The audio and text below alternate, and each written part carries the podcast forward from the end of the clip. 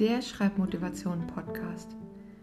Wie wir langfristig motiviert an unseren Buchprojekten arbeiten. Von Tinka Beere.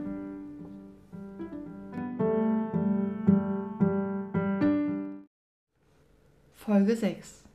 Wir planen die Arbeit an unserem Schreibprojekt. Es ist leicht zu sagen, wir arbeiten jeden Tag an unserem Buch. Doch die Praxis sieht meistens ganz anders aus. Manchmal sitzen wir dann vor unserem PC und wenn es blöd läuft, dann passiert einfach gar nichts. In den meisten Fällen liegt es bei mir daran, dass ich nicht weiß, wie ich methodisch weiterarbeiten oder was in der nächsten Szene passieren soll. Und dann ist es manchmal auch so, dass ich einfach gar nicht schreibe. Eine wirkliche Ausrede habe ich dann gar nicht, weil ich nicht einmal darüber nachdenken könnte, warum ich nicht schreibe. Aber die Situation ist oft die gleiche. Dass ich ein Projekt begonnen habe, ist schon eine Weile her und ich bin irgendwo mittendrin. Wenn es dann noch nicht so läuft wie gedacht, ist es doppelt so schwierig, wieder in den Schreibfluss zu kommen. Und irgendwann weiß ich wirklich nicht mehr, warum ich eigentlich nicht weitergeschrieben habe. Oder ich erinnere mich vage an ein Projekt, das da irgendwo in den Untiefen meiner digitalen Dateien schlummert und darauf wartet, wieder zum Leben erweckt zu werden. Damit es nicht dazu kommt, planen wir unser Projekt. Es gibt einige Methoden aus dem Projektmanagement, an dieser Stelle möchte ich meine Liebsten vorstellen. Die funktionieren bei mir einfach am besten. Bevor ich ein Projekt angehe, verschaffe ich mir einen Überblick über das, was ich machen möchte. Geht es wie in unserem Fall darum, ein Buch zu schreiben und zu veröffentlichen, dann ist das ein ganz schön großer Haufen Arbeit, der da auf uns zukommt. Dieser Haufen ist aber noch sehr unspezifisch. Wir erinnern uns an die Tatsache, dass wir alles, was mit der Arbeit an unserem Projekt zu tun hat, als Schreiben bezeichnen um den Prozess genauer zu definieren, hilft es, zu recherchieren und viel zu lesen. In den letzten Jahren habe ich zu den einzelnen Aspekten, wie man von der Idee über das Schreiben bis hin zur Veröffentlichung eines Buches kommt, sehr viel gelernt. Es gibt viele Bücher, Blogs, Webseiten, Workshops und Online-Kurse dazu. In der Videobeschreibung verlinke ich die Dinge, die mir weitergeholfen haben. Wir sollten uns klar machen, dass der Beruf Autor ein Job ist, wie jeder andere Ausbildungsberuf. Egal, ob man Schriftsteller als kreative Schöpfer sieht oder wie in Amerika bereits üblich die Arbeit als Handwerk, zu der auch Theorie gehört. In der Praxis habe ich viele Schritte bereits umgesetzt.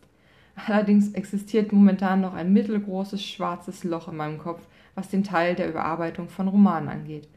Aber auch dort bin ich dabei, mein Wissen zu erweitern und herauszufinden, wie ich überhaupt mit dem Thema umgehe. Denn bei dem ganzen Prozess geht es darum, dass jeder einzelne von uns herausfindet, wie er ihn bewältigt.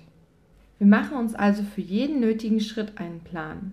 Unser ganz grober Plan besteht aus der Recherche bzw. dem Plotten, dem Schreiben, dem Überarbeiten und dem Veröffentlichen. Wobei die Veröffentlichung kein fester Bestandteil sein muss, wenn wir es nicht wollen. Vier unglaublich umfangreiche Schritte, wobei die Recherche und das Schreiben nicht genau in dieser Reihenfolge absolviert werden müssen und die Recherche sogar in den Überarbeitungsprozess integriert werden kann. Auf welche Weise wir hier arbeiten, kommt darauf an, wie jeder einzelne von uns tickt. Ich sehe mich eher als Discovery Writer. Das bedeutet, ich entdecke meine Geschichten mit dem Schreiben.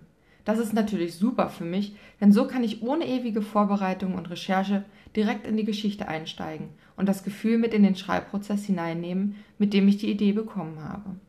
Ich brauche nur meine Idee im Kopf, ausgelöst durch die Inspiration und ein ungefähres Ende. Dann nehme ich mir ein weißes Blatt, meistens eine neue Datei in meinem Schreibprogramm.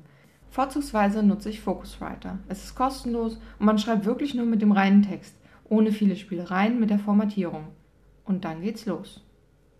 Das Gegenteil vom Discovery Writer ist der sogenannte Outliner. Er beginnt mit der Recherche, liest sich Wissen über die Hintergründe an, plant seine Geschichte, die Charaktere, das Setting und überlegt sich vorher, wie er die Geschichte schreiben will. In Wirklichkeit liegt jeder Autor irgendwo in der Mitte. Individuell kann das Vorgehen von Roman zu Roman, von Genre zu Genre und je nach Erfahrungsgrad variieren. Wenn wir noch nicht sicher sind, welche Art eine Geschichte zu schreiben unsere ist, ob entdeckend oder planend, ist es nicht verkehrt, beides einmal auszuprobieren. Allein die Recherche und das Plotten enthält unglaublich viele kleine Schritte. Sie umfasst zum Beispiel die Ideenfindung. Manche Ideen kommen mir einfach nur, indem ich ganz nebenbei im Alltag über was wäre wenn Szenarien nachdenke oder unter der Dusche stehe. Außerdem bereite ich alles vor, was ich zum Schreiben brauche oder um mich zwischendurch zu inspirieren. Zur Stimmung passende Musik, Bilder mit visuellen Eindrücken oder zu den einzelnen Charakteren. Ein Arbeitstitel, der mir Lust aufs Schreiben macht, ein Gefühl für die Charaktere und bestimmte Grundzüge ihrer Eigenarten und Geschichte. Eine grobe Struktur der Geschichte, wobei ich momentan die Heldenreise am liebsten mag. Mehr dazu gibt es ab Folge 11, wenn wir anfangen, unsere Geschichte zu plotten. Ich überlege mir, wie die Welt aussieht, und ich habe dabei meist direkt bestimmte Farben oder Stimmungen im Kopf. All diese Dinge halte ich in unmittelbarer Nähe fest. Eine Playlist auf Spotify oder YouTube und eine Pinwand auf Pinterest, über die ich ganz leicht durch das Smartphone zugreifen kann.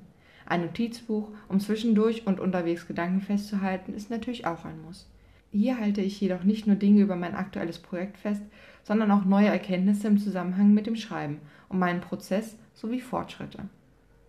Das Schreiben an sich ist kein allzu schwerer Prozess für mich, daher muss ich ihn nicht in kleine Schritte unterteilen.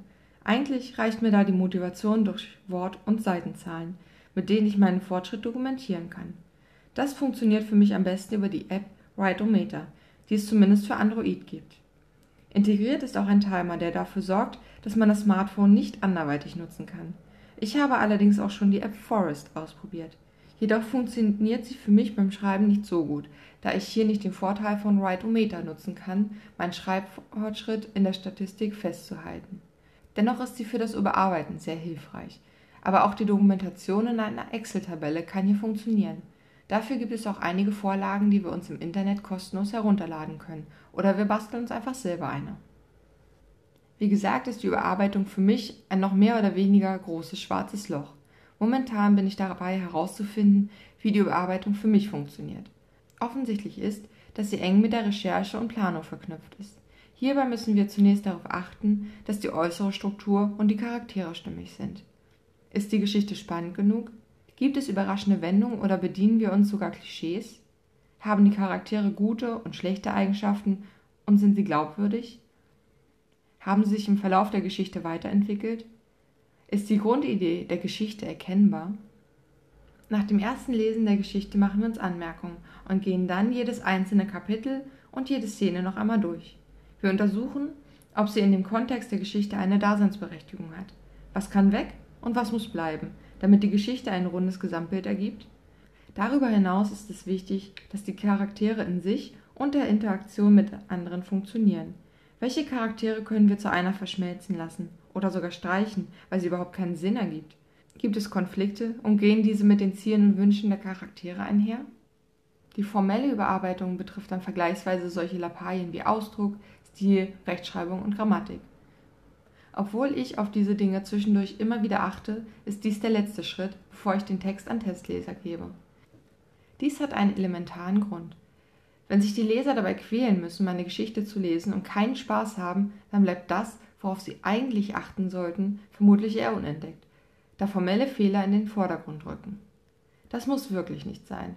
An welcher Stelle wir jedoch Testleser zu Rate ziehen, muss jeder für sich selbst entscheiden.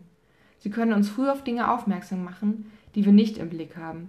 Aus diesem Grund gibt es einen kleinen Kreis aus wenigen Personen, dem ich bereits mitten im Schreibprozess von meinem Plot erzähle – auch wenn ich mich bereits schon seit Wochen und Monaten mit der Geschichte beschäftige und sie dadurch als langweilig empfinden könnte, motiviert mich das Feedback derjenigen, die sie zum ersten Mal hören. Außerdem sind solche Gespräche sehr fruchtbar, was überflüssige Charaktere oder ihre Rolle in der Geschichte angeht. Diese Gedanken können wir in den Planungs-, Schreib- oder Überarbeitungsprozess mit einfließen lassen. Wir sollten dabei aber im Hinterkopf haben, dass wir entsprechend weniger Arbeit haben, je früher wir Testleser hinzuziehen. Dennoch ist für viele die Vorstellung gruselig, ihren Text an andere Leser zu geben. Dazu gehört sehr viel Vertrauen in die Person. Natürlich kann es auch passieren, dass so ein Feedback besonders Schreibanfänger blockiert. Deswegen würde ich empfehlen, speziell bei der ersten Geschichte das Feedback von außen relativ spät hinzuzuziehen. Der Nachteil hier wäre allerdings, dass eine scheinbar fertige Geschichte noch einmal komplett über den Haufen geworfen werden könnte. Die Veröffentlichung ist noch einmal ein emotional sehr aufgeladener Teil. Es versteht sich allerdings von selbst, dass sie bei den Autorentypen, ob Discovery Writer oder Outliner, am Ende stehen sollte, falls diese denn vorgesehen ist. Auch diesen Schritt können wir vorher schon in den Prozess einfließen lassen. Je nachdem, welche Ambitionen wir haben, ist es wichtig, unseren Text auf eine bestimmte Zielgruppe abzustimmen, damit wir später nicht alles umschreiben müssen. An dieser Stelle erinnere ich an die letzte Folge über das Warum unseres Schreibens. Außerdem können wir zukünftige Leser an dem gesamten Prozess teilhaben lassen. Über Social Media und Plattformen für Leser gibt es da vielfältige Möglichkeiten. Wir sollten aber beachten, dass wir auch den Umgang damit erst einmal erlernen müssen. Es kann passieren, dass wir durch das Feedback gehemmter sind und nicht mehr im Flow am Projekt arbeiten können. Dabei ist es egal, ob die Rückmeldungen zu Zitaten oder anderen Updates positiv oder negativ sind. Außerdem müssen wir uns bei dem Umgang mit der Geschichte auf Social Media bewusst sein, dass ein zukünftiger Verlag solche Dinge nicht unbedingt gutheißen wird. Vom allseits gefürchteten Ideenklau mal ganz zu schweigen. Marketing ist daher ein sehr heikles Thema unter Künstlern. Aber wenn wir veröffentlichen und mit unseren Geschichten Geld verdienen wollen, mehr als ein nettes kleines Taschengeld, dann muss uns das bewusst sein. Es gibt hier so viele verschiedene Möglichkeiten zum Ausprobieren und Experimentieren. Genau wie beim Schreiben führt nicht nur der eine Weg ans Ziel. Wovon ich aber tief in meinem Inneren überzeugt bin, ist, dass wir nur ein gutes Buch nachhaltig vermarkten können. Das wirkt sich auch positiv auf unsere Leserschaft, ihr Feedback und unsere nächsten Bücher aus. Machen wir uns also einen Plan. Wie möchten wir unser Buch veröffentlichen? Über einen Verlag haben wir vermutlich weniger Mitspracherecht, aber wir sollten uns auch darüber informieren und mit Menschen sprechen, die schon entsprechende Erfahrungen gemacht haben. Gehen wir den Weg über Self-Publishing, sollten wir uns bewusst sein, dass jegliche Verantwortung bei uns liegt und damit auch jeder finanzielle Aspekt. Wo möchten wir veröffentlichen und wie viel der Arbeit möchten wir selbst machen? Wer gestaltet unser Cover und welche Vorstellungen haben wir? Nicht nur von der Optik, sondern auch vom Preis her. Wie können wir das finanzieren und wie schaut es mit Lektorat und Korrektorat aus? Wollen wir den Lektor schon in den Entstehungsprozess einbeziehen? Wie sieht unsere Zielgruppe aus? Wo wollen wir unser Buch vermarkten und welche Methoden wollen wir in Anspruch nehmen? Welche Menschen können uns dabei helfen und welche Aktionen möchten wir planen? Was wir eben gemacht haben, ist unser ganz großes Ziel in kleine Teilschritte zu gliedern. Vor allem bei sehr umfangreichen Projekten wie Romanen ist das wirklich hilfreich, um zu wissen, wo wir stehen. Mit den Antworten auf diese Fragen können wir uns eine Liste schreiben, um unseren Fortschritt festzuhalten und einzelne Punkte abzuhaken. Ein sehr grobes Beispiel habe ich in der Videobeschreibung festgehalten. Dadurch verlieren wir nicht den Überblick über das große Ganze und vergessen auch nichts. Mit jedem weiteren Projekt perfektionieren wir unsere persönliche Schritt-für-Schritt-Anleitung. Das war Folge 6 des Schreibmotivation Podcast. In der Videobeschreibung habe ich eine Übersicht der geplanten Folgen, die in dieser Folge erwähnten Bücher und Webseiten verlinkt, soweit dies möglich ist. Dieser Podcast basiert auf meinem Motivationsbuch 30 Tage Schreibchallenge. Es ist als E-Book auf Amazon und Printausgabe überall dort verfügbar, wo es Bücher gibt. Weitere Informationen zu mir findet ihr auf www.tinkerbeere.de. Folgt mir auch auf Instagram at tinkerbeere oder unterstützt mich auf patreon.com slash tinkerbeerewriter. Hier veröffentliche ich die Podcast-Folgen für die Unterstützer ab 1 Dollar bereits zwei Wochen früher. Ich danke euch fürs Zuhören und besonders meinen Unterstützern auf Patreon. Der Plan steht? Wundervoll. In der nächsten Folge erzähle ich euch, wie wir das Schreiben zu unserer ersten Priorität machen.